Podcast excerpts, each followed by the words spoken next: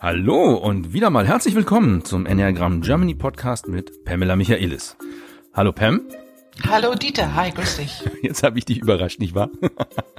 Ein bisschen. Ja, aber macht ja nichts. Du, ähm, erinnern mal dran, wir haben beim letzten Mal haben wir von dir ja sehr schöne Beispiele gehört, was äh, Subtypen und ihre Leidenschaften, also was für Auswirkungen das im realen Leben hat. Das war ja sehr greifbar. Und wir haben gelernt, dass unsere Instinkte eben diese Leidenschaften so triggern, also auslösen. Und daran kann man ja oft mal erkennen, zu welchem Enneagrammstil man eigentlich so gehört, wenn man sich so unsicher über seinen eigenen Stil ist. Habe ich das richtig verstanden? Ja, ganz genau. Also das ist ganz oft so. Ne? Das Enneagramm ist ja nun äh, ein sehr vielfältiges Modell und ähm, das ist einfach so. Aus welchen Gründen auch immer. Manche Leute finden sich relativ schnell, da bin mhm. ich immer erstaunt ja. und es stimmt auch. Aber andere hadern und sind nicht ganz sicher und bin ich eine vier oder eine eins oder bin ich eine acht oder eine vier. Ähm, und ähm, das ist oft so, dass wenn man diese Beschreibung von diesem Subtypverhalten wirklich liest oder noch besser für sich reflektiert, mhm. dann erkennt man relativ schnell, oh ja, ich bin ganz bestimmt eine acht und keine vier oder eine vier und keine acht, äh, weil die Themen einfach doch sehr, sehr unterschiedlich sind. Also es ist präzisiert und es gibt noch mehr Stoff, erstens für die Selbstreflexion, für die eigene Entwicklung und es gibt einfach mehr Möglichkeiten, äh, worauf man achten kann, um sich weiterzuentwickeln.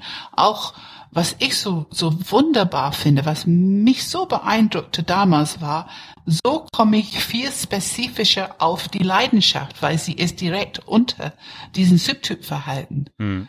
Und wenn man einfach so sagt, ja, zwei, Stolz, äh, ich habe nicht so richtig gewusst, wie soll ich jetzt den Stolz innerhalb meines Körpers wirklich aufspüren. Aber dadurch, dass ich dieses Verhalten erkannte, einfach Unterhalb dieser Verhalten entdeckt man die eigene Leidenschaft. Und das ist, was man braucht für Körperpraxis, Achtsamkeitspraxis und damit man eben Balance findet, was ja immer was mit Entwicklung zu tun hat. Mhm. Jetzt hast du in der letzten Folge ja sehr schön anschaulich beschrieben, was man im realen Leben so beobachten kann, äh, was zu seinem Subtyp passt, was man dann so tut oder lässt. Und ja. das hat mir ja auch geholfen, so ein bisschen klarer ja, zu werden, ja, äh, wie meine äh, Eingruppierung da im Enneagramm-Stil so ist. Und deswegen haben wir gesagt und hatten es auch angekündigt, wir wollen gerne diesmal ja nochmal äh, zwei weitere Bauchtypen, nämlich die neun und die eins, dass du da vielleicht auch nochmal so ein paar Beispiele, so handgreiflicher Natur gibst, damit man das mal, wer uns jetzt zuhört, vielleicht auch sich so ein bisschen darüber etwas besser finden kann.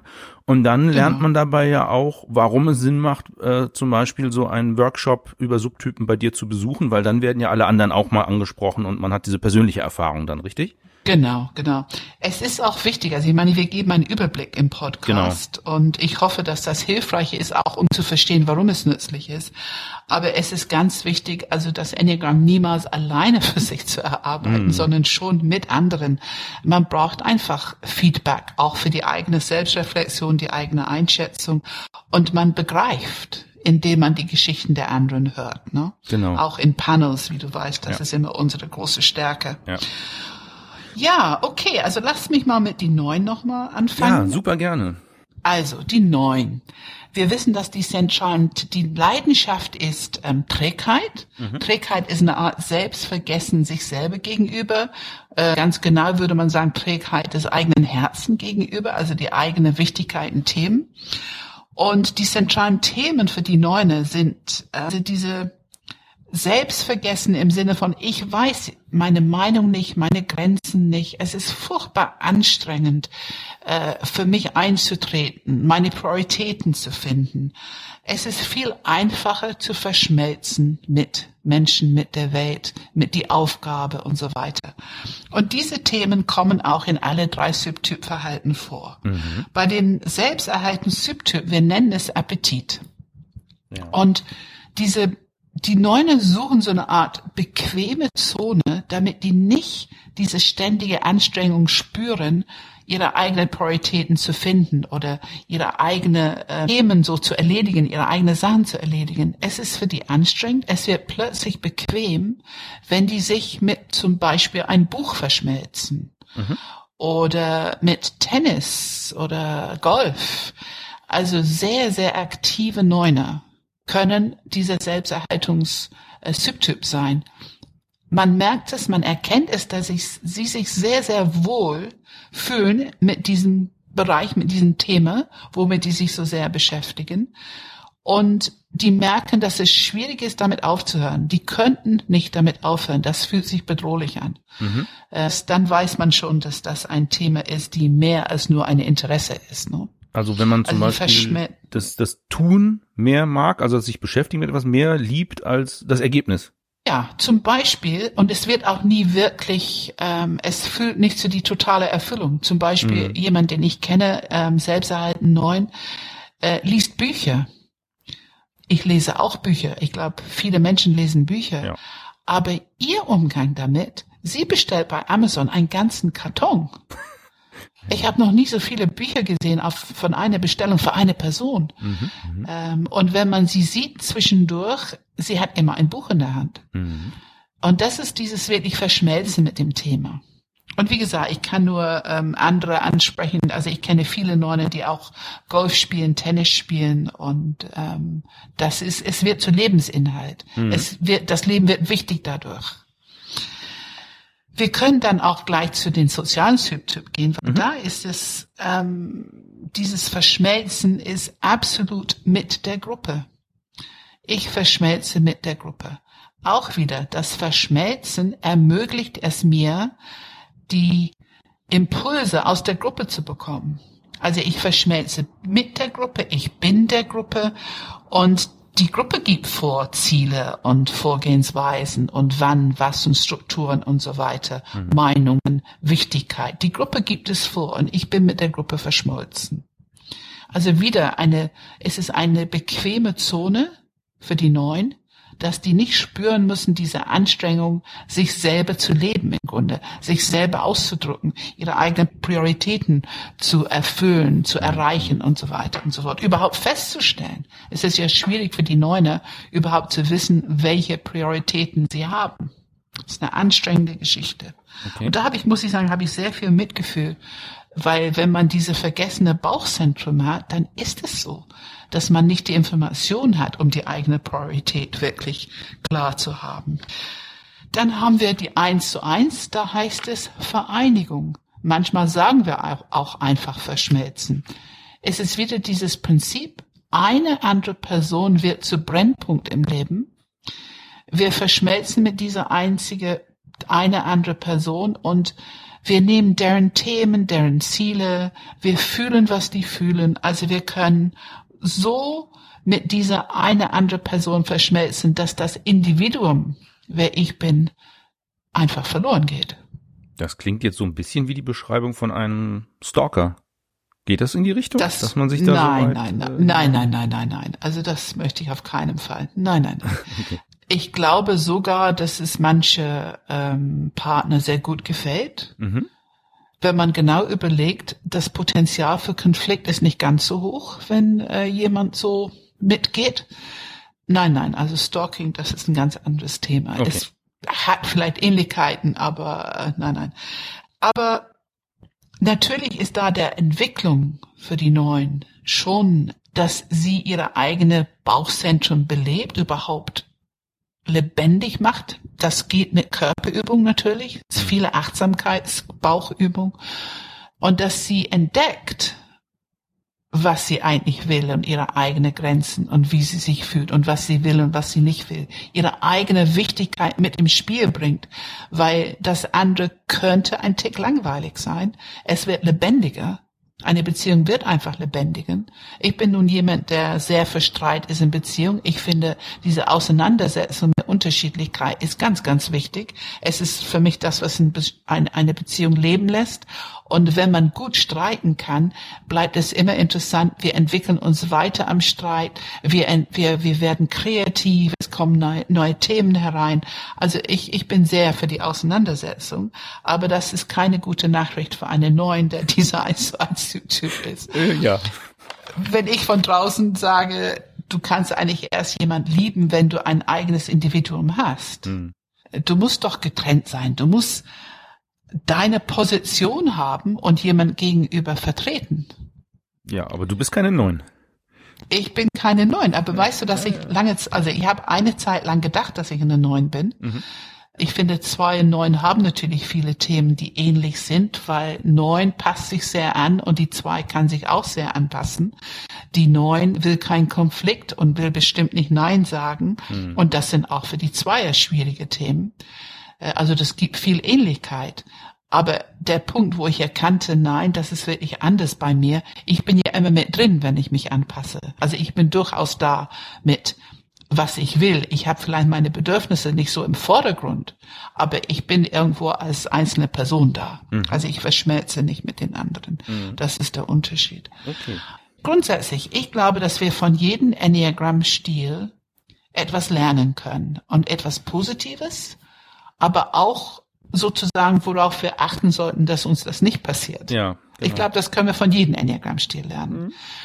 Und ähm, ich finde für die Neune dieses Thema, die, ich meine, die sind so angenehm und so ähm, so so unbedingt akzeptierend. Die sind eben nicht bewertend. Ne? Das ist der große Vorteil, das ist der große Gabe der Neuen. Mhm. So angenehme äh, Vertreter einfach, einfach. Aber natürlich das ist ein, das ist ein hohes Gut, aber es ist auch wichtig, eine eigene Meinung, diese, diese Individualisierung in jeder Situation. Also ich finde, das Verschmelzen kann man mal machen. Es kann mal für eine äh, bestimmte Situation, vielleicht mal für einen Urlaub oder so mal sehr schön sein. Aber das darf nicht sein, dass ich mich dabei verliere. Ich muss bewusst mich hingeben und bewusst mitmachen, weil ich das so schön finde. Und die wissen alle so, ob es nun Gruppe ist oder eine Person, weil ich mich darauf verlassen kann, vertrauen kann. Die machen das schon. Dann kann ich das gerne machen, aber es darf nicht so sein, dass ich keine Wahl mehr habe und dass ich nicht wieder sozusagen heraustreten kann aus der Verschmelzung und wieder ganz und gar ich sein. Ja. Das ist ganz wichtig. Okay, das waren jetzt die Neuner.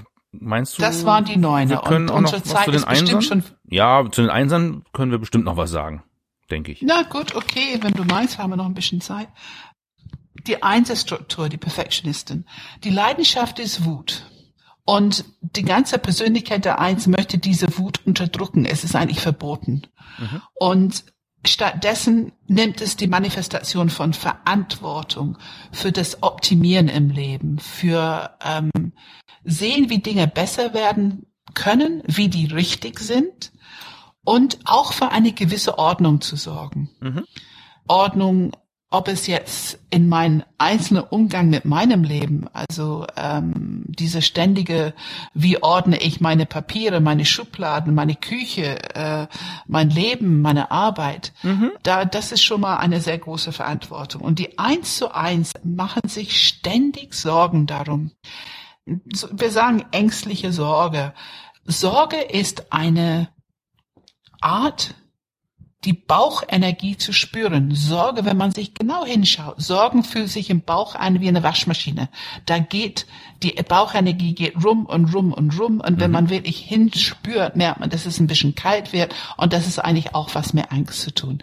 Also Sorge ist eine Form von die die Bauchenergie äh, nehmen kann. Das kennen wir auch alle, ne? sich ja, Sorgen machen. Ja.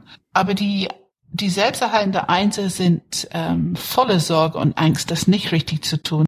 Das ist nicht, das wird nicht gut genug sein. Also dieses Perfektionsdrang, es wird nicht gut genug sein. Mhm. Und die sorgen sich ständig drum. Und die sind sehr aktiv mit dieses sich sorgen.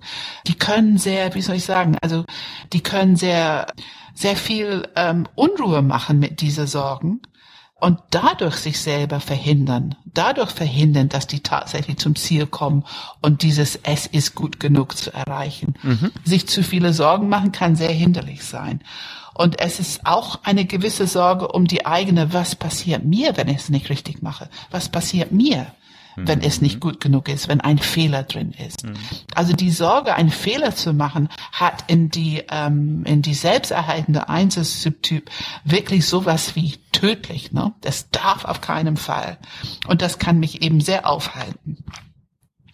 Bei der soziale Eins ist es ganz anders, wirklich ganz anders.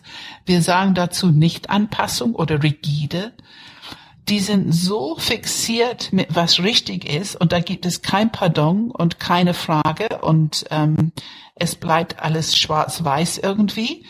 Und das, was die für richtig halten, ist richtig. Mhm. Mhm. Anpassungsfähigkeit sozusagen ist ausgeschaltet. Mhm. Wenn die in einer Gruppe sind und die Gruppe setzt sich für etwas ein und die es für richtig halten, ist es gut. Wenn in die Gruppe die etwas machen wollen, sagen wollen, tun wollen, was die Einser für nicht richtig hält, dann verlassen die lieber die Gruppe, hm. als sich selber anzupassen oder zu kompromittieren oder irgendwas zu tun, ja. was die nicht für richtig halten. Ne? Also die haben eine Grundhaltung, sein eine starre Haltung, sowas wie ich kämpfe für eine bessere Welt. Hm. Ich kämpfe, um die Welt zu optimieren. Ne? Wir sind hier noch im Bauchzentrum. Ne? Ich ja, ja, ich, ich merke das. Ja, ja, du hörst auch meine Energie dabei. Ja. Und ich, äh, ein schöner Beispiel wäre unsere äh, Margaret Thatcher. Mhm. Ein schönes Beispiel für eine soziale Eins. Ähm, dann kommen wir zu die Eins zu Eins äh, ähm, Einser. Das sind die äh, ja, natürlich, die viel mehr Energie haben, wir alle eins zu eins, die sind ähm, offen fröhlicher und wirken erstmal nicht so streng und nicht so perfektionistisch. Aber das ganz, diese Wut, Leidenschaft wird ganz viel als Eifersucht gelebt. Mhm. Und diese Eifersucht, es ist eine ständige Auseinandersetzung, was will ich in der Beziehung und wie viel Pflicht und Verantwortung und wie lebst du? Und es gibt so eine Art Grundrecht, weil ich so fleißig bin, weil ich so viel Verantwortung übernehme, weil ich alles gut und richtig machen möchte, dann habe ich einfach das Recht zu bekommen, was ich möchte und auch Spaß zu haben. Ja. Hier passt sehr gut diesen Spruch, erst die Arbeit, dann das Vergnügen. Und Eifersucht kann diese Sucht nach sich ereifern. Ne? Man kann das Wortspiel machen. Mhm. Es ist aber auch Eifersucht auf einen Partner, der auf dem Sofa liegt und, und, und Zeitung liest oder der ähm, seinen Sport nachgeht, seine Freunde trifft und so weiter und so fort. Und ähm, der Einserpartner, die oder der Einserpartner ist noch mit Aufgaben und Arbeit und mhm. Pflichterfüllung beschäftigt. Mhm. Ja, also drei unterschiedliche Subtypen, drei unterschiedliche Arten, diese Leidenschaft, Wut auszuleben. Ja. Ich glaube, das war genug, Dieter, ne? Wir sind absolut, schon absolut. Aber es war auch wieder sehr anschaulich. Ich habe da auch schon wieder einige Sachen wiedererkannt, die du gerade angesprochen ja. hast. Also kann ja, ich dir als ja. Feedback schon geben. Bei den Einser-Subtypen konnte ich viel wiedererkennen, bei den Neuner weniger. Aber ja. da sind ja andere Hörer da draußen, die sich wahrscheinlich bei den Neunern eher angesprochen gefühlt haben. Und das ist ja das, was wir zu Anfang dieser Folge gesagt haben. Das hilft, um sich selber auch so ein bisschen darüber klarer zu werden, äh, unter welchen Enneagrammstil man eigentlich ja sich besser wiederfindet. Ja, ganz genau. Ja, genau so funktioniert's genau. ja. Und das Tolle ist, ja. wir haben es ja in den letzten beiden Folgen schon gesagt und wir sagen es nochmal, wer über diese Subtypenbeschreibung und vor allem das Austauschen mit anderen Leuten darüber sich äh, selber versucht im Enneagramm zurechtzufinden, der ist bei deinem Workshop im Januar in Hamburg sehr gut aufgehoben. Genau. Für den es ja auch noch immer die 20% Rabatt von dir gibt, wenn man sich bei dir meldet und sagt, hier, ich habe den Podcast gehört, ich möchte an dem Subtypen-Workshop teilnehmen, richtig? Genau, ganz genau. Super. Ja. Bitte eine E-Mail an Pamela at oder info at enneagramgermany.de mit diesem Referenzpodcast ja. und dann kriegt man das etwas günstiger als die anderen, die uns genau, nicht hören. Genau. Ja, muss ja auch einen Vorteil genau, haben, wenn man uns hier jede Woche bzw. alle zwei Wochen zuhört.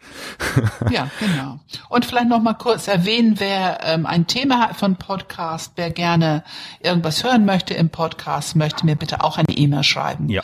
Ähm, ich freue mich schon sehr über Feedback und auch über Fragen, die ihr da draußen habt. Genau. Wir möchten noch einen kleinen Ausblick geben, jetzt nicht nur auf den Workshop im Januar, sondern hier auf unseren Podcast be bezogen. Wir beide haben uns darüber verständigt, dass wir gerne eine kleine Weihnachtspause machen möchten. Und das bedeutet, dass wir vermutlich von Mitte Dezember bis Mitte Januar dann keine aktuellen Folgen neu produzieren und Habt also ein bisschen äh, Verständnis für uns. Wir machen da ein kleines bisschen Urlaub und erwartet eben in der Zeit am besten keine neuen Folgen. Es ist nichts kaputt, es ist geplant. Wir machen ein bisschen Weihnachtsurlaub. Ja, danke. Ich danke dir, Pam. Das war wieder sehr schön heute. Ja. Ich bin auf die nächste Folge gespannt und vor allem bin ich äh, sehr gespannt, was du uns dann erzählen wirst. Ja, danke, Dieter. Und ich glaube, ich wünsche an dieser Stelle alle eine schöne Weihnachtszeit. Ja, vielleicht machen wir ja noch eine Folge bis dahin, aber vorsichtshalber kann man das schon mal wünschen. Ja, natürlich. Das ein guter Wunsch ist immer äh, angebracht. Das in jedem Fall. Ich wünsche dann auch eine frohe Weihnachtszeit schon mal vorsichtshalber, falls wir uns nicht mehr hören bis dahin. Okay, dann bis bald. Tschüss.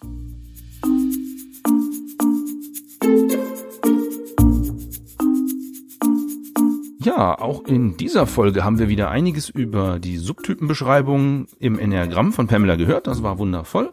Und ihr habt gehört, wahrscheinlich machen wir noch eine Folge vor Weihnachten, aber dann ist ein bisschen Pause und wir hören uns dann spätestens im Januar wieder, gegen Ende Januar. Ich würde mich freuen, wenn ihr wieder reinhört und bis dahin macht's gut, kommt gut über die Feiertage. Tschüss, tschüss.